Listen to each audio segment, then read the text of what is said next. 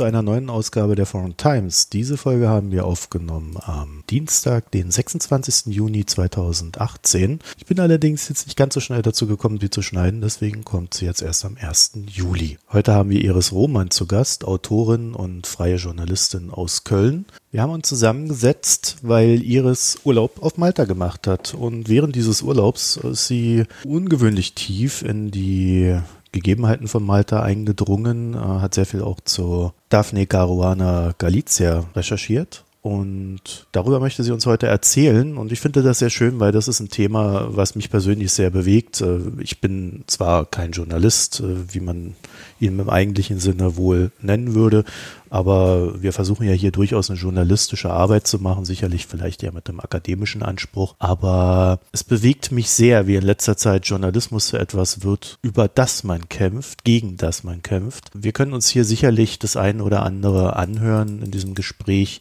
und vielleicht über den Proxy Malta auch ein bisschen über unsere eigene Gesellschaft reflektieren. Ja, ich bin Iris sehr dankbar dafür, dass sie mit mir gesprochen hat, äh, dass sie das ein bisschen aufdröselt hier. Ich hoffe, euch gefällt das Gespräch. Äh, ähm, wir haben so ein bisschen das Problem, dass das mit den freiwilligen Spenden bei der Foreign Times nicht ganz so gut läuft. Das will ich vielleicht auch gleich dazu sagen und wir uns da überlegen müssen, wie wir auf andere Wege gehen.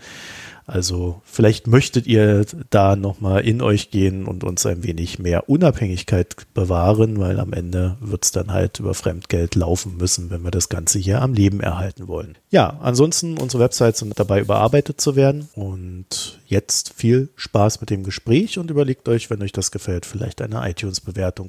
Iris Roman, herzlich willkommen zur Foreign Times. Dankeschön. Du bist der erste Gast, der lebend vor mir sitzt, also in lebender Gestalt vor mir sitzt. Schön.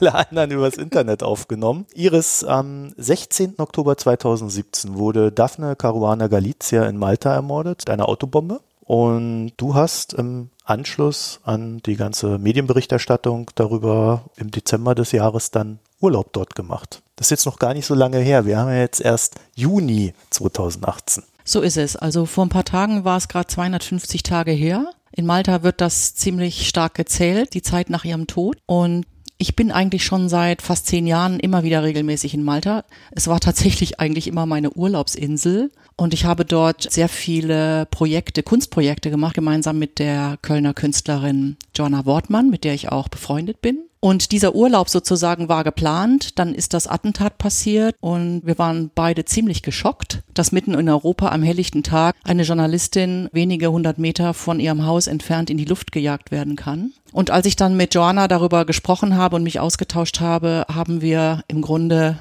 beschlossen oder sie hat beschlossen, sie möchte gern eine künstlerische Arbeit zu Ehren der Journalistin machen und auch zu Ehren aller Journalisten, die sozusagen auf der Suche nach Wahrheit getötet worden sind, mhm. weil wir natürlich auch schon seit Jahren darüber sprechen, dass die Pressefreiheit in vielen Ländern ähm, zurückgeht. Egal, ob wir jetzt über Russland reden, die Türkei, Amerika oder die Slowakei, wo ja jetzt auch jemand umgebracht wurde, oder Südamerika. Und dann hat sie sofort gesagt, sie möchte dort ein Projekt machen. Und dann habe ich im Grunde schon sechs Wochen nach dem Attentat Kontakt aufgenommen mit der Familie. Im Nachhinein weiß ich gar nicht, was mich geritten hat, das einfach so zu tun, weil ich Daphne Garona Galizia nicht kannte, persönlich, bin ihr nie begegnet weil Malta auch überhaupt nicht eine Insel war, auf der ich mich mit Politik oder gar maltesischer Politik beschäftigen wollte, sondern Malta war für mich auf den Klippen rumlaufen, stundenlang in die Gegend gucken, das Equipment tragen, was Joanna brauchte, um ihre Videos oder Fotos zu machen. Und wir haben nie auf der anderen Seite der Insel uns groß aufgehalten oder Kultur oder Leute kennengelernt oder mhm. irgendwie so. Und dann hat der älteste Sohn von der Ermordeten sofort geantwortet und hat äh, gesagt, ja, er wäre sehr interessiert, hat uns einen Kontakt gemacht zu seiner Tante, ihrer Schwester. Und als wir dann unseren lang geplanten Urlaub angetreten haben nach Malta, haben wir sie dann getroffen und über sie und durch sie dann viele, viele weitere Leute und haben dort im Grunde eine vollkommen schockierte äh, Gruppe von Menschen angetroffen, die es einfach nicht fassen konnten, dass sowas passiert. Und ähm, dann haben wir tatsächlich, oder Joanna hat dann im Laufe der Monate sich dieser Installation gewidmet. Wir haben dort Filmaufnahmen gemacht, dann haben wir Texte rausgesucht, gemeinsam mit der Familie. Und Mitte Mai ist das dann auch aufgeführt worden in Malta in Valletta. Wie, wie kann ich mir diese Installation vorstellen? Es gibt zwei Filmspuren. Du siehst eine Fahrt vom Inneren eines Autos. Ich meine, sie ist ja an einem Auto umgebracht worden mhm. in Slow-Mo. Und diese Fahrt führt an bestimmten Stationen vorbei bis zum Palast des Premierministers, der oben quasi am Eingang der Stadt sich befindet. Ein sehr prachtvolles Gebäude. Und dann so einen Loop macht und wieder zurückgeht bis zu einer Brücke, auf der bestimmte Transparente damals sich befunden haben, die aufmerksam machten auf den Mord und die ihre mhm. letzten Worte abgebildet haben. The situation is desperate. Die Lage ist hoffnungslos. Das waren ihre letzten Worte, bevor sie ins Auto stieg und dann in die Luft gesprengt wurde. Und auf diesen Straßen fahren wir. Also es ist eigentlich so eine fast tranceartige Reise und das Ganze ist unterlegt mit Texten von ihr, die wir gemeinsam auch mit der Familie dann eben zusammengestellt haben. Über Pressefreiheit, über ihr eigenes Schicksal, über die Verfolgung, die sie erlitten hat mhm. und über das, woran sie glaubt. Können wir die sehen? Ist die im Internet auch hinterlegt? Es gibt einen Trailer im Internet und ich kann gerne einen Link dir geben, sodass du das verlinken kannst. Ja, es gibt eine deutsche Fassung und eine englische. Mhm. Und, ja, wunderbar. Äh, und vielleicht oder wahrscheinlich wird es in Köln auch aufgeführt werden am 16. Oktober, also am ersten Todestag von Daphne Grana Galizia in der Moltkerei. Werkstatt in Köln in der Moltke Straße. Ja, schön. Das werde ich auch nochmal in die Shownotes stellen, sodass ihr bei Interesse da dann vorbeischauen könnt. Oder ihr guckt es euch einfach im Internet dann an. Gut, jetzt wollten wir allerdings weniger über die Installation sprechen, sondern mehr so über das, was dir im Anschluss an diesen Urlaub oder sogar schon während dieses Urlaubs passiert ist. Denn du hast ja begonnen, ab da dich mit diesem Tod und dieser Insel Malta, einem immerhin EU-Mitglied, ja, es ist nicht nur irgendeine Insel, zu beschäftigen. Mhm. Vielleicht kannst du uns da so ein bisschen deine Eindrücke schildern oder äh, wie du da so hineingeschlittert bist. Im Grunde war es so, dass schon die ersten Gespräche mit ähm, Daphne Caruana Galizias Schwester, mit hm. Corinne Weller, mich im Grunde bewogen haben, dass ich mich mal genauer damit beschäftigen muss. Weil Corinne uns dann in, bei unserem ersten Treffen, bei unserer ersten Begegnung, drei Stunden lang dauerte diese Begegnung, hat sie uns im Grunde ganz viel erzählt von dem, was in den letzten zwei Jahren passiert war, was ihrer Schwester passiert war an welchen Skandalen sie äh, gearbeitet hatte und welche Reaktionen sie darauf äh, bekommen hat. Im Grunde gab es in den letzten zwei Jahren ihres Lebens, obwohl sie ja schon seit den 90er Jahren Journalistin war in Malta, auch bekannt, aber in den letzten zwei Jahren ihres Lebens kam es zu einer Zuspitzung und auch zu einer Eskalation. Und ich habe gemerkt, sie hat das alles so aufgeführt und ich hatte von all dem noch nie gehört. Also ah. musste ich dann anfangen nachzulesen und habe dann angefangen, den Blog zu lesen und äh, habe angefangen auch mit anderen Menschen zu sprechen. Und ähm, das Wesentliche ist im Grunde, dass sie sehr stark ab 2016 eigentlich eine veränderte Situation hatte, weil sie enthüllt hat, dass mehrere hohe Regierungs Mitglieder, ein Minister und der Stabschef des Premierministers, Joseph Muscat, Panama-Firmen gegründet hatten in Übersee, direkt nach dem Wahlsieg 2013. Und ich meine, wer solche Offshore-Firmen gründet, der hat eine, meistens nicht vor, sein Familienvermögen dort zu parken. Und da hat es eigentlich angefangen, weil dann, sie kam im Februar 2016 schon damit raus und im April, glaube ich, kamen die internationalen Veröffentlichungen ah. ähm, von den Obermeiers ausgehend. Und überall in der Welt hat es ja dann auch Rücktritte gegeben und Reaktionen gegeben, nur in Malta nicht. Bekannt unter den Namen Panama Papers mhm. und unter anderem in Deutschland von der Süddeutschen Zeitung veröffentlicht. Mhm. Du hast dich jetzt aber nicht in die Panama Papers reingearbeitet. Ich hatte damals natürlich das verfolgt und auch das Buch gelesen. Ja. ja. Mhm aber habe dann mit Staunen festgestellt, dass Daphne Gorna Galizia eigentlich ganz unabhängig von diesem internationalen Konsortium geforscht hat und auch veröffentlicht hat.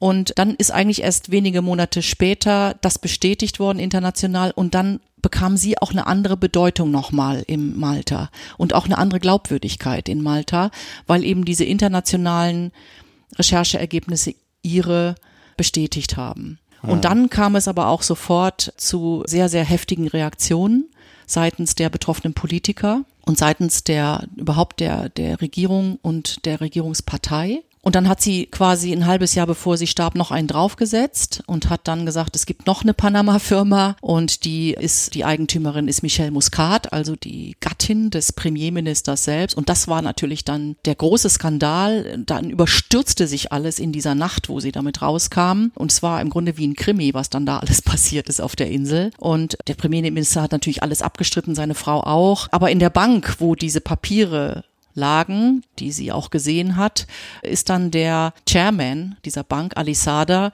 nachts erwischt worden von dem Fernsehteam, wie er irgendwelche Taschen aus dem Hinterausgang der Bank rausgeschleppt hat, also am selben Abend. Und er hat dann diese Taschen zum Flughafen gebracht, hat die in ein Flugzeug gesetzt und dieses Flugzeug ist dann nach Aserbaidschan geflogen. Und es ist bis heute eigentlich nicht erwiesen, ob jetzt diese Menschen diese zwei Minister und der und ähm, auch Muscat selber verwickelt sind in die Panama Papers, inwieweit sie in Korruption und Geldwäsche ähm, verwickelt sind. Das liegt alles irgendwo in den Gerichten und plempert vor sich hin und nichts Genaues weiß man nicht. Konntest du rausfinden, wie stark der Druck auf Daphne gestiegen ist nach den Veröffentlichungen, vor allen Dingen dann auch nach den weltweiten Veröffentlichungen der Panama Papers und das hat dem Ganzen ja etwas Substanz mhm. gegeben. Also das natürlich dann eigentlich, würde ich jetzt sagen, so aus meinem Empfinden heraus, aha, okay, jetzt ist die Glaubwürdigkeit hoch, jetzt müsste da ja jemand einfach mal hergehen und untersuchen. So ist es. Also eine Untersuchung gab es erstmal gar nicht, erst ein Jahr später.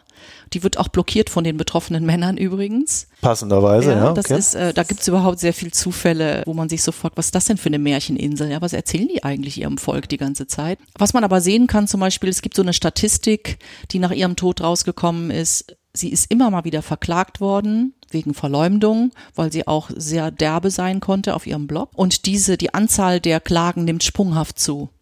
Also es geht richtig so, ein, so eine steile Kurve nach oben. Mhm. Und sie hatte am Ende ihres Lebens 47 Prozesse, in die sie, also wo sie die Angeklagte wow. war, ja, also Klagen. Und es gab noch zwei Player, sozusagen internationale Player, die mit Malta verbunden sind, die sie im Ausland verklagen wollten auf Millionensummen. Ähm, einer der Minister, die, über, die über den sie einen Skandal enthüllt hatte, hat ihre Konten eingefroren in den letzten Monaten ihres Lebens. Das war in Malta noch nie vorgekommen. Das ist das erste Mal gewesen, obwohl sie wahrlich nicht irgendwie unter Fluchtgefahr stand. Aber man hat, wenn man das so beobachtet, das Gefühl, dass systematisch versucht wurde, sie zum Schweigen zu bringen. Ah. Ja, auch durch Medieneinsatz. Es wurde, nachdem sie die Panama Papers oder diesen Skandal enthüllt hat, wurde ein Blog eingerichtet von einem Mitarbeiter des Premierministers, einem engen Freund, der eigentlich nur dazu aus war, sie zu verfolgen, sich mit ihr zu beschäftigen, Geschichten über sie zu erzählen. Und dieser Glenn Bedingfield verteidigt das noch heute damit, dass sie ja auch Leute gedisst hat und gemobbt hat und gebasht hat und geschimpft hat über Leute und sie vorgeführt hat. Es ist ja. nur etwas ganz anderes, weißt du, wenn ein Journalist es einer Regierung schwer macht oder wenn eine Regierung ihre ganze Maschinerie benutzt, um einen Journalisten platt zu machen. Was mich am meisten berührt hat eigentlich, als ich das so, als ich dem so auf die Spur kam, auch was sie erlitten hat, sie hat selten gejammert, sie hat eigentlich nie gejammert, ist dieser ungeheure Mut, dass sie trotz all dieser Angriffe, ich meine, die ist die Straße runtergejagt worden von Leuten, die sie erkannt haben. Und trotz der Morddrohung und trotz der Angriffe und trotz alledem hat sie nie aufgegeben und hat immer gesagt, ihr könnt euch eure Drohung in den Arsch schieben. Also die war auch so drauf. Also recht derb. Recht derb, aber auch so, weißt du, so angstfrei. Also mhm. wirklich eine supermutige Frau. Und ihre Familienmitglieder sagen auch, sie war eine Naturgewalt. Ihr ältester Sohn hat gesagt, sie war wie 100 Personen in einer. So viel Kraft hatte sie.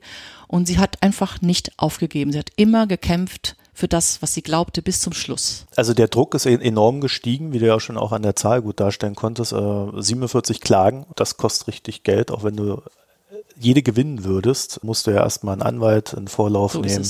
Da kannst du dann nur hoffen, dass der Anwalt dir gnädig gestimmt ist und vielleicht mit dir zusammenarbeitet, sodass du die Kosten niedrig halten kannst, aber das ist nicht mal eben so wegzustecken. Das ist nicht mal eben so wegzustecken. Ja. ja. Also das heißt, die haben schon versucht, und das ist ja auch eine sehr klassische Methode, mit den Mitteln des Rechtsstaates dann ja wiederum, ähm, ihr möglichst viele Steine in den Weg zu legen und sie wiederum hat es dann geschafft, sich nicht unterkriegen zu lassen. Mal ganz doof gefragt. Ist das dann vielleicht der Grund gewesen, warum ihre Gegner diesen letzten Schritt gegangen sind, zu sagen, okay, die springen wir in die Luft, die Frau? Jetzt, jetzt müsste ich eigentlich lange seufzen und ausgiebig. okay. Weil es gibt unendlich viele Theorien und Hypothesen, wer sie warum umgebracht haben könnte. Es gibt Szenarien, dass die Mafia es war. Es gibt Szenarien, dass es ein Komplott gab der Regierung gemeinsam mit Henley und Partners und der Pilatus Bank und Aserbaidschan vielleicht noch, aber vielleicht auch noch mit Putin und China.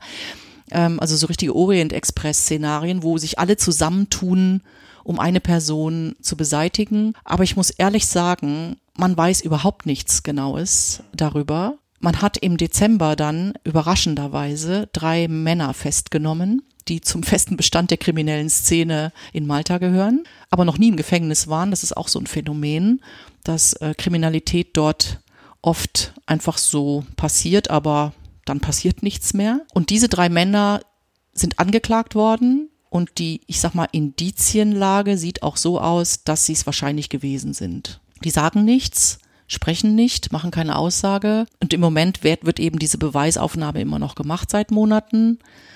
Und wahrscheinlich werden diese Männer wegen der Ausführung der Tat verurteilt werden. Aber ob die Hintermänner und Auftraggeber jemals bekannt werden, ehrlich gesagt möchte ich es bezweifeln, weil Malta ist sehr gut darin, Dinge zu vergraben, tief zu vergraben. Und ähm, ehrlich gesagt, auch nach vielen Monaten Beschäftigung mit dieser Insel, mit dieser Politik, habe ich das Gefühl, ich kann nicht mehr sagen, wer spricht dort die Wahrheit und wer spricht dort nicht die Wahrheit. Das ist einfach nicht auszumachen. Jetzt haben wir sehr viel darüber geredet, dass die Politik auch immer so ein gewisses Interesse vertritt und äh, versucht, Dinge unter den Tisch zu kehren und sonst noch was. Jetzt sind aber drei verhaftet worden. Ist das jetzt so ein Heißt das, dass die recherchiert haben, dass die Polizei dort ihre Arbeit macht in diesem Fall? Oder heißt das, dass man ja drei Bauernopfer gefunden hat, die wohl auch bereit sind, ihre, ihr Schauspiel zu spielen? Ich vermute mal, dass äh, Joseph Muscat, also der Premierminister, hat da einen wichtigen Schritt gemacht. Er hat nämlich quasi internationale Polizeibehörden gebeten, der maltesischen Polizei zu helfen. Äh, die maltesische Polizei ist nicht so super darin, Verbrechen aufzuklären. Es gab in Malta in den letzten Jahren, ich glaube, insgesamt 15 Bombenanschläge, kein einziger wurde aufgeklärt. Also die haben nicht so eine äh, gute Aufklärungsrate, was Verbrechen angeht. Aber nicht Terroranschläge, um das klarzustellen, sondern im kriminellen äh, Milieu, weil ja auch laut Aussagen vieler die Mafia dort sich fröhlich ausgebreitet hat in diesem Milieu, in dem man eben nicht so genau verfolgt wird und in dem die Behörden es eben nicht so genau nehmen. Und äh, Joseph Muscat hat dann tatsächlich internationale Polizeibehörden gebeten zu helfen. Ich glaube, da waren Holländer dabei, da war das FBI dabei, ich glaube, Europol ist da noch mit drin und die haben dann tatsächlich Ermittler auf die Insel geschickt und ich glaube, das FBI war federführend dafür, dass sie dann durch einen Zufall entdeckt haben, dass dieses Attentat mit einer, mit einem Handy ausgeführt wurde. Und dieses Handy war programmiert auf den Sprengsatz, der unter ihrem Fahrersitz montiert wurde in der Nacht vor dem Anschlag. Und über einen dummen Fehler einer dieser drei Männer konnte dann auch rekonstruiert werden, dass die wochenlang vorher schon immer dort waren, sie beobachtet haben. Ähm, und so kann man im Grunde nachweisen, dass diese drei sich zusammengetan haben, um sie umzubringen. Also die, die Indizienlage, die hauptsächlich auf Mobilfunkdaten beruht, ist eigentlich ziemlich wasserdicht. Okay, das heißt aber auch, dass die Täter ohne die Hintermänner zu können, wenn es sie denn gibt, das wissen wir ja auch nicht, dass die dann nicht von der maltesischen Polizei überführt worden sind. Es wird immer wieder gesagt, die maltesische Polizei wäre dazu gar nicht in der Lage gewesen. Ich sage jetzt mal, durch diese internationale Zusammenarbeit ist das relativ schnell festgestellt worden und ja, man konnte eben zurückverfolgen. Es hat dann sogar, also das muss man sich echt mal vorstellen, ich meine, wer einmal Cold Case gesehen hat, der weiß, dass man nirgendwo irgendwie eine Kippe liegen lässt, wenn man einen Tatort beobachtet. Aber einer der drei Verhafteten hat tatsächlich dort eine Kippe liegen lassen und seine DNA wurde dann dort festgestellt. Ja, also er stand quasi auf Beobachtungsposten, konnte ihr Haus sehen auf dem anderen, auf der anderen Seite des Tals und dann wurde später da eine Kippe gefunden. Also das waren sicherlich nicht die Leute, die sich das ausgedacht haben. Davon geht man allgemein aus, weil die gar nicht den Brain haben, um so ein kompliziertes und komplexes Szenario zu erfinden. Außerdem hatten sie gar kein Motiv. Also Daphne Gorner Galizia hat nie über die drei geschrieben, die waren nicht auf ihrem Radar, die, sie hat, ja, sie hat sie nie erwähnt, also die hatten gar keinen Grund, sie umzubringen. Es gab viele Leute, die sicher einen Grund hatten, wütend auf sie zu sein oder sie umzubringen, aber nicht diese drei. Okay, also man kann schon davon ausgehen, dass es Hintermänner Man geht gibt. davon aus, dass es Hintermänner Ja. gibt. Selbst Joseph Muscat hat vor einiger Zeit gesagt, dass er davon ausgeht, dass die Hintermänner gefunden werden können, was ich erstaunlich fand nach monatelangem Schweigen. Also alle gehen davon aus, dass es Hintermänner gibt. Jetzt haben wir schon sehr viel andeutungsweise darüber gesprochen, dass die Regierung nicht unbedingt die demokratischste und sauberste Regierung zu sein scheint in Malta. Wie kommt das denn? Ist das äh, strukturell, politisch strukturell so? Also ist es so ein klassischer Mafiastaat, wie vielleicht in Sizilien man das so kennt, wo dann die Politik mit der Mafia in einem Boot sitzt und die Dörfer und Regionen lenkt? Oder wie, wie muss ich mir das da vorstellen? Also das äh, kann man so nicht sagen. Es ist wohl so, wie mir berichtet wird, dass in Malta schon immer, ich sag mal, wenn ich da als Urlauberin bin, ja, dann weiß ich und merke ich an sehr vielen Dingen, dass man es nicht so genau nimmt mit den Regeln. Weißt du, wenn ich da in meinen Mietwagen eine Beule reinfahre, dann sagt kein Mensch was und ich habe ganz viele Fälle gesehen, wo Leute an der Tanke mit irgendeiner Spraydose irgendwelche Beulen übersprayt haben und dann bringen sie das Auto zurück. Ne, es gibt dort sehr viel illegale äh, Bauten, die dort einfach hingestellt werden. Dann irgendwann haben sie auch Strom und Wasser, ne? Und und keiner kann da so richtig was gegen machen oder macht so richtig was. Ne, dann dann ich habe zum Beispiel eine Journalistin besucht, die hatte einen sehr schönen Ausblick über die Bucht von St. Paul's Bay und direkt vor ihrem Haus hatte jemand angefangen zu bauen, völlig illegal. Es hat aber fast drei Jahre gedauert, bis das dann quasi eingestellt wurde, dieser Bau. Aber es steht halt jetzt da, ne? So und und in Malta, weil das so eine kleine Gesellschaft ist und jeder im Grunde mit jedem verwandt ist, ist das auch so eine Gesellschaft, wo man dem anderen einen Gefallen tut, so, ne? so eine Gesellschaft der Gefälligkeiten. Und es hat mal jemand gesagt, es ist fast nicht möglich, nicht korrupt zu sein auf dieser Insel, ja, weil eben das sozusagen das normale Leben ist. Die Leute zahlen auch keine Steuern, weil sie keinen Bock haben, Steuern zu zahlen und sie, sie machen sehr viel illegal, ohne dass sie da ein Schuldbewusstsein haben. Die finden das einfach so, das können sie einfach machen. Das muss man so sehen als Grundgefühl, glaube ich, für Malta, dass äh, sowas wie Rechtsstaatlichkeit ja auch noch nicht so lange dort installiert ist und man es einfach erstmal so nicht so genau nimmt mit den mit den mit den Regeln. Okay, jetzt ist aber zwischen, ich habe irgendwelche Offshore-Konten und bunkere da Millionen und ich nehme es nicht so genau mit der Steuer.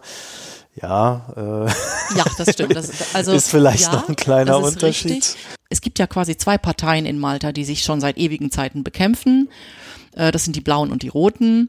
Die Blauen, das ist die Partit Nationalisti, das ist sozusagen die, das Äquivalent der CDU und die Partit Laboristi, das ist das Äquivalent der SPD die schon seit ewigen Zeiten miteinander im Clinch liegen.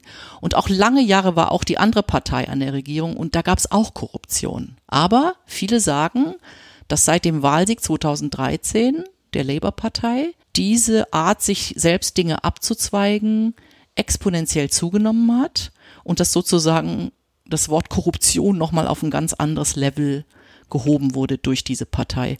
Dadurch, dass sie eben Gelder abgezweigt haben, dadurch, dass sie überall in die Justiz zum Beispiel, in die Polizei, in die Finanzbehörden ihre treuen Anhänger reinbringen, dadurch, dass sie ganz seltsame Verträge zum Teil abgeschlossen haben. Zum Beispiel mit Aserbaidschan haben sie so einen Gasdeal abgeschlossen. Den haben sie gar nicht bekannt gemacht. Das war alles geheim. Die Verträge, die gezeigt wurden, waren alle geschwärzt. Ne? Also sie haben, machen sehr viel quasi am Volk vorbei.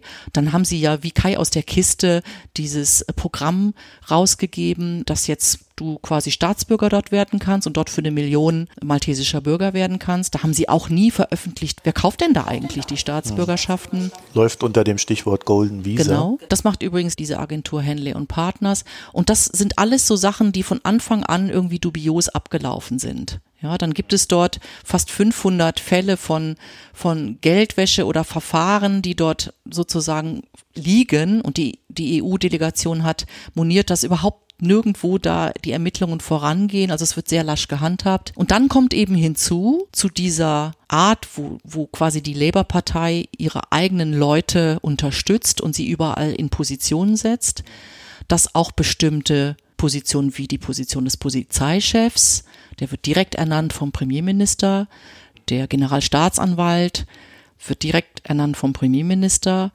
und ist gleichzeitig auch noch ein Berater der Regierung. Ne, da gibt's ja ganz komische Doppel. Also alle wichtigen Posten Ja. liegen dann auch bei der Regierung, die jeweils So immerhin gewählt wurde. Absolut. äh, auch zweimal gewählt wurde. Die wurde mhm. ja trotz der, der Korruptionsvorwürfe auch wiedergewählt. Ja. Aber auch die Medien, und das ist auch ein ganz wichtiger Punkt, sind überhaupt nicht unabhängig. Die Medien gehören eigentlich alle den Parteien, so mehr oder weniger. Aber ist es dann so, dass die Medien nur der Regierungspartei gehören oder beiden Parteien? Also so, dass man dann tatsächlich auch so eine zugespitzte Öffentlichkeit hat, wie man es im Parteiensystem hat. Es gibt hat. zum Beispiel drei Fernsehsender. 80 Prozent ja. der Malteser informieren sich in erster Linie übers Fernsehen. Also das ist dort noch so. Und diese drei Fernsehsender, also einer gehört der einen Partei, einer gehört der anderen Partei und einer gehört der Regierung sozusagen. Das heißt, die Regierung hat also zwei, okay. ja. äh, die Opposition hat einen und so stellt sich das auch in den Reichweiten und äh, in den Reichweiten in der Sendezeit dar. Also die Regierung hat zurzeit sehr, sehr viel mehr Sendezeit und sehr, sehr viel mehr Möglichkeit, ihre Leute zu beeinflussen wie die Opposition. Aber ich muss sagen, ich habe das Gefühl, beide betreiben so eine Art Brainwashing Light bei ihren Leuten Ne? Und da werden immer wieder bestimmte Botschaften rausgegeben und vor allen Dingen wird eigentlich immer wieder auf der anderen Seite rumgehackt, sodass ne, die beiden nach dem Motto äh, Teile und Herrsche ne, immer schön davonkommen mit ihren Sachen, während das Volk sich die Köpfe einschlägt darüber, was sie einander quasi in die Schuhe schieben wollen. Ne? Das ist schon heftig, wie die, wie die Bevölkerung in Malta polarisiert ist, auch durch diese Parteipolitik. Das heißt also aber auch, dass unabhängiger Journalismus auf Malta nicht in größerem Ausmaße stattfindet, aber zweifelsohne gibt es ihn, wie man ja auch an Daphne gesehen hat, dass er möglich also ist. Also Daphne Caruana Galizia war eben deswegen eine Besonderheit in Malta, weil sie Sie hat auch immer geschrieben seit den 90er Jahren in diversen Zeitungen, Tageszeitungen und hat aber dann 2008 gesagt, ich habe keine Lust mehr, mir ständig von irgendwelchen Redakteuren sagen zu lassen, was ich sagen darf und was ich nicht sagen darf. Mhm. Und dann hat sie ja. ihren Blog aufgemacht. So, damit war sie die erste und einzige.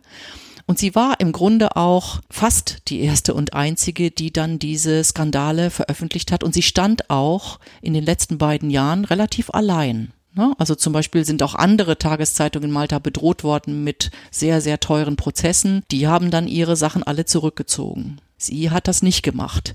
Also sie war die einzige, die quasi ne Fahne hoch und gesagt hat, ich lasse mich nicht kleinkriegen, ich lasse mich nicht erpressen, ich sage, was ich will, ich schreibe, was ich will, verklagt mich doch, macht es doch oder bringt mich doch um.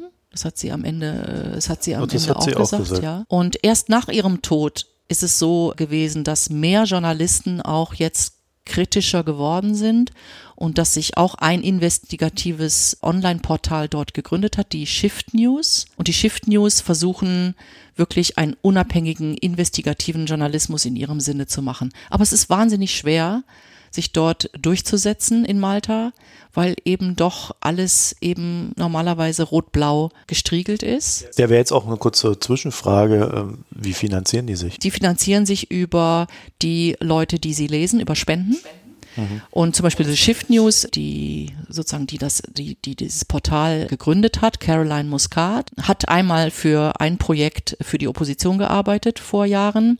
Und seitdem wird alles, was sie schreibt, das geht bis ins Parlament, natürlich so gefärbt, dass sie von der Opposition bezahlt wird. Und das ist einfach wahnsinnig schwierig, dort quasi einen unabhängigen Ruf sich zu wahren oder zu erarbeiten, weil auch, und das hat sie mir gesagt, die, sobald du dort eine NGO gründest, kommen alle Parteien und wollen irgendwie mitmachen machen. Ne? Also es ist, das kennt Malta nicht, dass auch die Protestbewegung Occupy Justice, dass es unabhängigen, von den Parteien unabhängigen Protest oder eigene Meinungen gibt. Das ist das Problem in Malta, wie viele mir sagen. Also es entsteht jetzt was. Du hast jetzt auch schon gerade einen zweiten Namen hier reingeworfen, Occupy Justice. Mhm. Äh, was ist das? Naja, wir kennen ja diese Occupy-Bewegung von vor ja. einigen Jahren, als die Finanzkrise war. In Malta war es so, nach dem Mord an Daphne Caruana Galizia gab es eine Sitzung des Parlaments, in der die Opposition verlangt hat, dass es auf die Tagesordnung kommt. Die Regierungspartei hat das dann abgelehnt und die Opposition hat dann gesagt, na gut. Und dann haben sich einige Frauen, es ist eigentlich eine Frauenbewegung gewesen,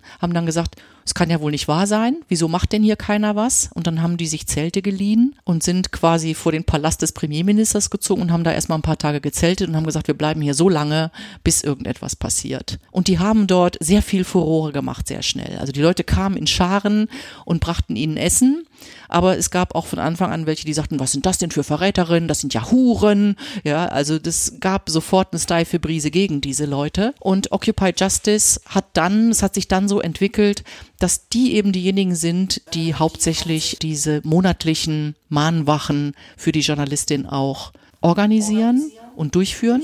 Gibt sie bis heute? Die gibt es bis heute. Und es ist schon erstaunlich, dass da überhaupt auch jeden Monat Leute kommen. Als Joanna Wortmann und ich im Mai dort gewesen sind, am 16. Mai, um diese Videoinstallation zu zeigen, We Want the Truth, da waren ungefähr 250 Leute dort. Und wenn der Bischof zum Beispiel einlädt, dann sind dann auch schon mal 8000 Leute dort. Und das ist schon ungewöhnlich, dass, dass die Leute so lange kommen, dass sie sich nicht abhalten lassen, obwohl Kritiker immer bedroht werden und dass sie dort bei der Stange bleiben. Das ist eigentlich für Malta, so wird's mir gesagt, was Neues. Okay, also wir haben eine marginalisierte Zivilgesellschaft. Mhm. Wir haben eine Regierung, die für ihre Macht kämpft und sie auch ausübt.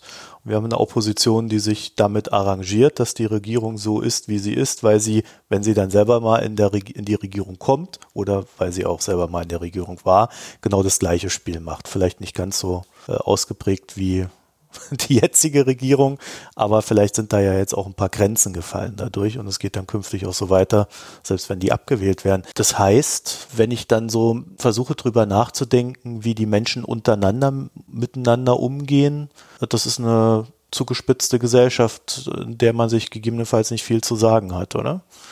Oder hat man sich vielleicht zu viel zu sagen?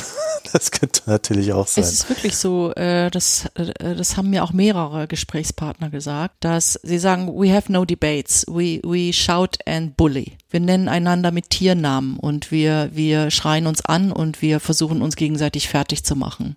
Und das hat schon seinen Ursprung, wie alle sagen, in dieser Parteilichkeit. Und wenn ich tatsächlich diese sag mal, die alltägliche Presse in Malta verfolge, dann hat man das Gefühl, es ist wirklich eine wahnsinnig aufgeheizte Debatte, in der jeder, jedes kleine Ereignis hochgekocht wird zu einem Politikum und dann geht's im Parlament, geht rot los auf blau und dann geht blau los auf rot und dann kämpfen die wieder miteinander. Und dann sagt der, du bist ein Lügner, dann sagt der andere, nein, du bist ein Lügner. Und dann verdattelt sich das wieder und am nächsten Tag kommt dann der nächste Skandal oder das nächste Märchen, je nachdem. Und in der Tat, das meinte ich auch gerade mit Teile und Herrsche, ich habe das Gefühl, diese beiden Parteien, die arbeiten ja wunderbar zusammen, wenn die EU zum Beispiel diese Steuergeschichten verschärfen will, weil Malta ist ja auch, ich meine, da gibt es 70.000 Briefkastenfirmen, ja, da gehen die Leute hin, um Steuern zu sparen. Das ist ein bekanntes Modell, das von deutschen Finanzämtern ja auch akzeptiert wird. Ja, wenn du ein großer Konzern bist und viele große Konzerne haben ja dort auch Briefkästen.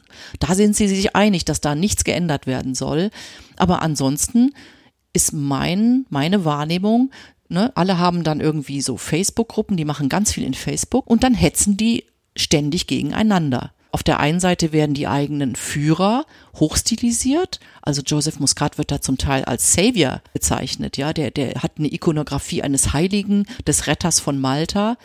Okay. Weil er in der Tat ja auch, sag mal, die Wirtschaft sehr hochgebracht hat in den letzten Jahren. Ja, es ist sehr viel Geld geflossen durch das Staatsbürgerprogramm. Es ist sehr viel Geld geflossen durch diese Online-Gambling-Industrie, dass Online-Spiele ihre Server in Malta haben dürfen. Also das, da fließt wahnsinnig Geld in dieses kleine Land. Die Oppositionsführer auch, ne? Der rennt über die Insel, umgibt sich mit Schlägertypen und läuft wie so ein Herdenführer quasi durch die ja. Gegend und die machen sich auch bemerkbar als Führer, wie Stammesführer sozusagen. Und sie sorgen eben dafür, dass sich die Leute ständig streiten, dass keine unabhängigen Gruppen entstehen können und damit erhalten sie ja auch ihre Macht. Das ist mein Eindruck, ja. Das ist ein Teile und Herrsche. Da ist eine Stagnation, die ich wahrnehme in der Bevölkerung, die sehr traurig ist, weil ich wirklich das Gefühl habe, die liegen da in ihren Schützengräben schon seit Jahrzehnten und kämpfen mit Erbitterung und Verbitterung um jeden Zentimeter, um jede Stimme und eben auch um Daphne Caruana Galizia. Die einen sagen, sie war eine Bitch, sie war eine Hexe, man, es ist gut, dass sie jetzt in der Hölle schmort und man hätte eigentlich ihre Familie direkt mit hochjagen müssen. Also so emotionalisiert wird diese Debatte da geführt. Und die anderen sagen, ja, aber sie hat hier, ne, sie war die einzige, die für die Wahrheit eingestanden hat, sie hat gekämpft, dass hier Demokratie mehr zum Tragen kommt, dass die, die Institutionen unabhängig werden und wir müssen sie ehren und wir müssen ihre Geschichten weiterführen. Und diese Positionen sind unversöhnlich. Und tatsächlich gibt es kein Gespräch dort, äh, Marco. Das sieht man zum Beispiel auch an diesem provisorischen Mahnmal, das ja direkt gegenüber dem Gericht in Valletta aufgebaut wurde, mit Kerzen und Blumen und Bildern, ganz schön. Und es ist, glaube ich, zwölf oder dreizehn Mal vandalisiert worden. Das heißt, da gehen Leute hin mit dem Besen, schmeißen das alles runter, am nächsten Tag kommen die anderen, bauen das alles wieder auf und dann wird es wieder runtergeschmissen, wieder aufgebaut. Und da zeigt sich diese Sprachlosigkeit, finde ich, ganz besonders stark, ja. Das ist wie in Russland mit dem Mahnmal für Nemtsov. Ne? Genau, ja, schrecklich. Also es ist ja. sehr, sehr traurig. Also nach allem, was du jetzt gesagt hast, habe ich aber nicht den Eindruck, dass die Saat an Zivilgesellschaft, die jetzt durch den Mord entstanden ist oder gerade am Entstehen ist, irgendwie so groß geworden ist, dass es diesen Kampf aufbrechen könnte zugunsten einer positiveren Zukunft. Also weil das klingt jetzt alles sehr negativ, was du gesagt mhm. hast, zumindest für die Zivilgesellschaft. Also ist das weiterhin die Zukunft? Ich finde schon, es ist ein Hoffnungsschimmer, dass die zivilen Proteste überhaupt so lange schon anhalten. Dass überhaupt noch Menschen dort immer wieder auf die Straße gehen. Mhm. Das ist auf jeden Fall ein, ein hoffnungsvolles Zeichen. Was auch Hoffnung gibt, ist, dass nach wie vor die Europäische Union ein sehr starkes Auge darauf hat ja, dass schon zwei Delegationen dort gewesen sind seit der Ermordung von Daphne Grauner Galizia, dass jetzt eine Kommissarin, hier Vera Jourova, ähm, ernannt wurde, dort ein Auge zu haben auf den Prozess und auch auf die Rechtsstaatlichkeit. Und ja. die war auch jetzt da. Ich habe sie leider noch nicht äh, sprechen können, aber die war jetzt dort und hat die Insel besucht. Und diese Aufmerksamkeit äh, der Europäischen Union, die auch sagen, hier muss was passieren und wir machen jetzt Druck, ist auf jeden Fall auch ein Hoffnungsschimmer. Die Frage ist natürlich, wie konsequent wird die Europäische Union das letztlich umsetzen? Wird es irgendwann Sanktionen geben oder nicht? Das weiß man noch nicht. Und was auch ein Hoffnungsschimmer ist, ist, glaube ich, dass international viel diskutiert wird über diesen Mord, über diese Situation in Malta und über die Situation von Journalisten, ja, die im Grunde schutzlos ausgeliefert sind, den Beleidigungen, Diffamierungen, Bedrohungen durch Regierungen oder Konzerne. Insofern ist es schon, es ist nicht nur eine Insel irgendwo im Mittelmeer, sondern es, es trifft ja eigentlich auch hier oder in Europa oder in den westlichen Staaten den Kern, weil es ist gerade dort in den westlichen Staaten, wo die Pressefreiheitspunkte und die Indizes ja immer weiter runtergehen. Ja, und das hat Reporter ohne Grenzen rausgebracht, dass die immer weiter äh, in den letzten fünf Jahren, dass gerade die europäischen Ländern äh, verloren haben an Sicherheit für Journalisten. Und insofern hoffe ich, dass sich trotzdem was ändert. Aber in der Gesellschaft selber, glaube ich, wird es noch ein, zwei Generationen brauchen. Das hat auch Daphne Galizia gesagt. Sie hat gesagt, wenn ihr könnt, verlasst die Insel. Wenn ihr junge Leute sagt und äh, seid und eine Perspektive wollt, dann bleibt nicht in Malta, weil hier wird nichts passieren in den nächsten 50 Jahren. Ja, und äh, okay. ja, das, äh, und ich meine, sie hat wirklich drei, 30 Jahre gekämpft und sie hat am Ende ihres Lebens gesagt, ihr letzter Satz war, the situation is desperate. Und the situation ist nicht nur desperate, weil alle ja so korrupt sind, sondern die Situation ist auch deswegen hoffnungslos, weil diese korrupten Politiker immer wieder gewählt werden. Wie ist denn die Rolle der EU bei dem Ganzen? Jetzt könnte ich mir vorstellen, man sieht das ja zum Beispiel an Ungarn oder an Polen, dass die EU, wenn es denn zu weit geht, dann doch nochmal ihre Stimme erhebt und versucht, einen gewissen Einfluss zu nehmen und auch droht, der Stimmrechtsentzug und so weiter, könnte die EU ja durchaus zu etwas Positivem beitragen. Tut sie das? Ja, ich habe schon den, das Gefühl, wie gesagt, erstens sind schon zwei Delegationen äh, in Malta, haben Malta besucht und haben auch ernste Bedenken angemeldet zu bestimmten Punkten zum Beispiel zur Aufklärungsrate von Geldwäscheverfahren, die dort anliegen, oder zu der Unabhängigkeit der ne, ähm, oder nicht Unabhängigkeit von Polizei und Justiz. Das wurde, das wird schon seit Jahren bemängelt. Und jetzt ist vor einiger Zeit, vor wenigen Wochen, ein tatsächlich ein offizielles Untersuchungsverfahren eingeleitet worden innerhalb der EU, das prüfen soll, ob zum Beispiel die Bankenaufsicht richtig gehandelt hat. Die haben ja da so eine shady Bank, die Pilatus Bank, haben sie eine Lizenz gegeben, über die eben angeblich, das war auch Daphne Caruana Galizia Story, sehr viel Geld gewaschen wurde und der Geschäftsführer, der damals aus der Hintertür rausgelaufen ist mit den Taschen, der sitzt heute in Amerika und hat eine Anklage gegen sich, die ihn wahrscheinlich 25 Jahre in den Knast einfahren lassen wird. Also da ist jetzt ein offizielles Verfahren initiiert worden. Es gibt die Beobachterin Vera Jourova, die als Kommissarin, als Justizkommissarin die Insel besucht hat und gesagt hat, hier muss etwas passieren. Sanktionen hat es noch nicht gegeben, aber ich glaube, nachdem die EU ja ihren Presseraum nach Daphne Caruana Galizia benannt hat, ich glaube, die EU kann es sich nicht leisten, jetzt quasi hier die Welle zu machen ne, und dann irgendwann zu sagen, ach ja, interessiert uns aber doch nicht, wir schlafen jetzt alle wieder ein. Wobei beschwören würde ich es nicht. Ich würde noch eine Sache entgegenhalten. Wir haben ja nächstes Jahr EU-Wahlen. Mhm. Und da ist ja die große Befürchtung, dass äh, auch mehr EU-skeptische Parteien zulegen mhm. werden und entsprechend ins Parlament gelangen. Mhm. Und dann könnte das Bedürfnis, gegen so ein Land wie Malta vorzugehen, natürlich auch nochmal sinken. Ich hoffe es nicht. Ja, natürlich, hoffen natürlich nicht. Ich glaube, diese Insel, was die Insel braucht, und ich, ich möchte das jetzt gar nicht hier so abheben, dass wir sind in Deutschland so toll und die Malteser sind alle so unterentwickelt. Das will ich überhaupt nicht sagen ähm, weil wir haben hier auch jede Menge Korruption, wir haben hier auch Angriffe auf Journalisten, nur zieht sich das hier alles doch ein bisschen mehr auseinander. Und wenn hier ein Politiker mit der Hand in der Keksdose erwischt wird, dann kann man auch darauf hoffen, dass er quasi zurücktreten muss. Das ist in Malta eben nicht so. Die Malteser haben selber schon oft das Gefühl, dass sie sich schämen müssen, weil ne, sie nur noch als Briefkasteninsel oder als Schmugglerinsel bekannt sind. Aber ich glaube eben, dass in Malta viele der Probleme übertragbar sind auch auf uns. Ja, auch wir haben in Deutschland auf eine Art eine sehr polarisierte Debatte, in der man manchmal denkt, ist hier überhaupt noch Vernunft am Walten oder beschimpfen wir uns jetzt nur noch? Also wenn man dort in Malta sich mit Tiernamen beschimpft, dann tut man das hier mittlerweile auch. Und auch wir haben eine gewisse Hilflosigkeit mit dieser Polarisierung gegen die AfD zum Beispiel umzugehen oder überhaupt mit denen umzugehen. Wir haben hier wirklich auch Korruption oder korrupte Konzerne wie VW und alle anderen Automobil Automobilkonzerne, da passiert ja auch nichts. Also gefühlt korrupt, nicht verurteilt. So ist es. Das gibt's eben auf Malta alles auch, aber es ist auf eine Art eben viel intensiver. Es ist wie unter einem Mikroskop. Und ich bin ja der Meinung, weil ich ja eigentlich eine Utopistin bin, man könnte dort diese Insel auch ganz anders beleben. Ja, man könnte dort auch ein Vorbild sein für Europa. Man könnte sagen, wir trennen uns von all diesen Dingen und bauen hier wirklich was Neues auf aber die Wahrscheinlichkeit ist nicht so groß. Jetzt gibt es in Malta ein Geschäftsmodell, das sich in den letzten Jahren entwickelt hat, das auch generell so an der Peripherie Europas äh, zu beobachten ist bei Staaten, die unter Geldnot leiden, Schrägstrich, die sich generell als Steueroase oder als Steueroptimierungsparadies äh, positionieren. Das ist dieses Golden Visa Phänomen. Das heißt, äh, als Nicht-EU-Bürger kann ich einfach hergehen und mir gegen verschiedene Auflagen, äh, also einmal eine Barzahlung ist das meistens, äh, manchmal in Millionenhöhe, manchmal aber auch nur ein paar hunderttausend. Da muss man sich noch eine Wohnung kaufen, also in Immobilien investieren, sodass noch die Privatwirtschaft profitiert und natürlich die wohlhabende Privatwirtschaft, weil ja nicht jeder eine Wohnung zu verkaufen oder zu vermieten hat.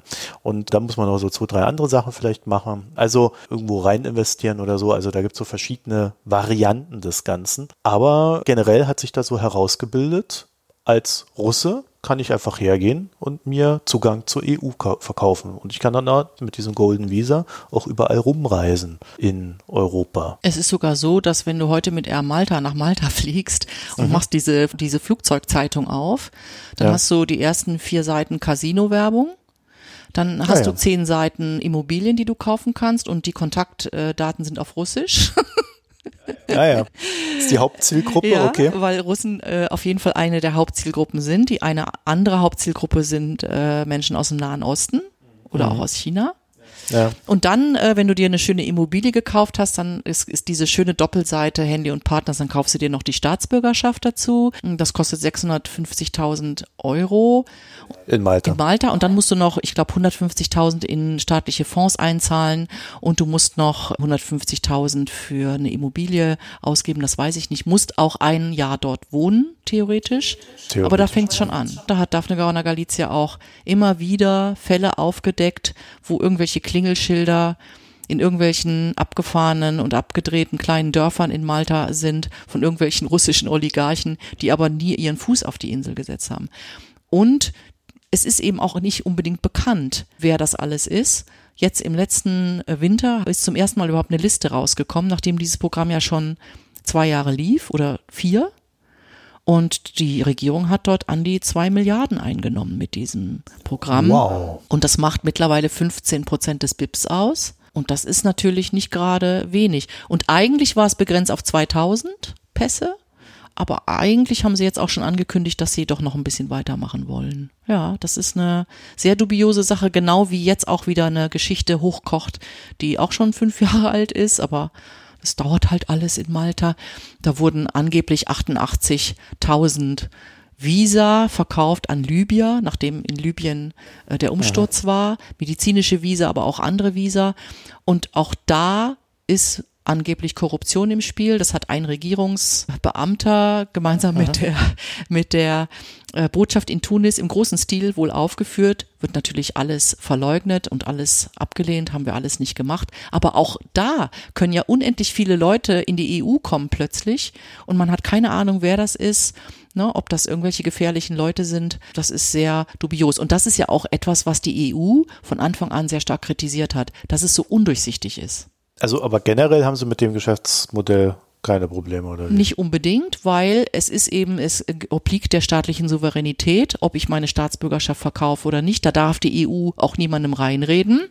Ne? Und Christian Kellin zum Beispiel, der Passkönig, also der Geschäftsführer von Henley und Partners, der ja in mehreren Inselregionen schon solche Programme aufgesetzt hat und jetzt mit Malta ein europäisches Land in seinem Angebot hat, der verkauft das ja eigentlich so als Global Citizenhood oder Global Citizenship. Ne? Also äh, Heimat ist nicht mehr das Land, in dem ich geboren wurde, sondern Heimat ist eben überall, wo ich mich auf der Welt bewege. Warum soll ich da nicht noch ein paar Pässe mehr haben? Also es wird als etwas sehr Positives dargestellt von den Leuten, die das verkaufen. Ja gut, das ist Werbung. Das, ja, machen sie ganz man, schlau. Ne? Will man der Werbung ja nicht verbieten, aber zu hinterfragen sind diese Praktiken natürlich schon, vor allen Dingen, wenn sie dann solche Ausmaße annehmen.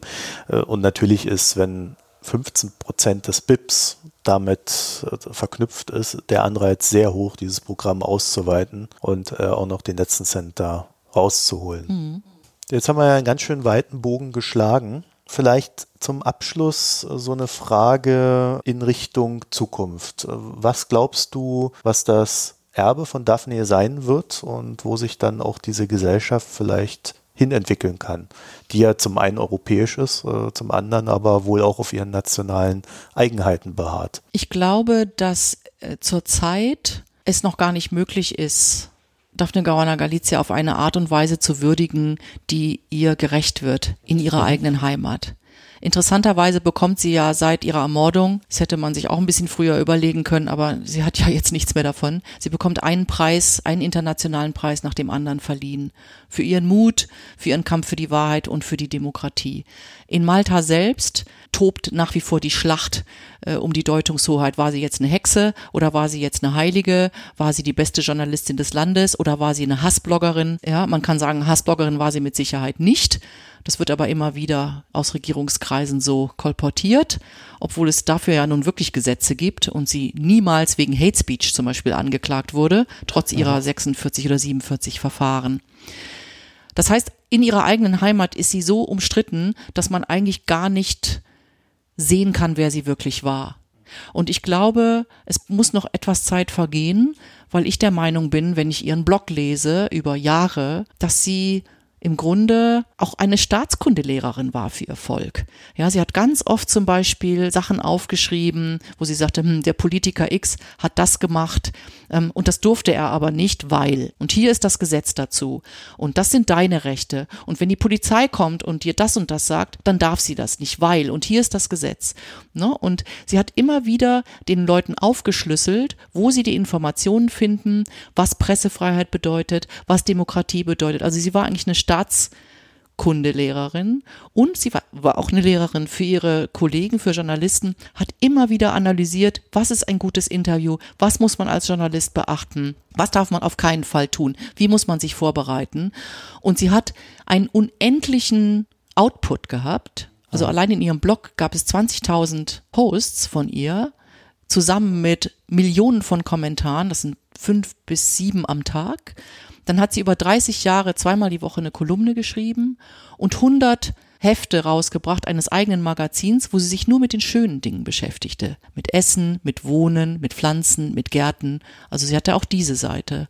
Und ich glaube, sie hat ein so großes Erbe hinterlassen, dass ich wirklich nur hoffe, dass auch in Malta junge Menschen anfangen werden, sich damit zu beschäftigen, das aufzuarbeiten Und ich glaube, am Ende aller Tage hat sie tatsächlich in Malta, in ihrer Heimat, ein Denkmal verdient, weil sie ihr Leben der Verbesserung der maltesischen Gesellschaft gewidmet hat. Ist ja vielleicht ein europäisches Projekt. In Europa sind ja die Grenzen weitestgehend offen. Es könnte ja sein, dass ein nicht maltesischer Biograf sich der Sache annimmt und dann vielleicht eine Biografie schreibt, die auch Malta hilft, die Person zu fassen. Es wäre auch toll, in den Nachlass einzusteigen, weil sie selber auch gesagt hat, sie hat kistenweise die Zeitungsausschnitte gesammelt. Also sie hat quasi ihre eigene Biografie bereits vorliegen und es muss dann nur Menschen geben, die sich dem widmen. Und ich glaube, dass auch wir Journalisten, also ich als Journalistin muss sagen, habe mich sehr von ihr inspiriert gefühlt weil ich einfach bewundere, mit welchem Mut und mit welcher Konsequenz sie weitergegangen ist.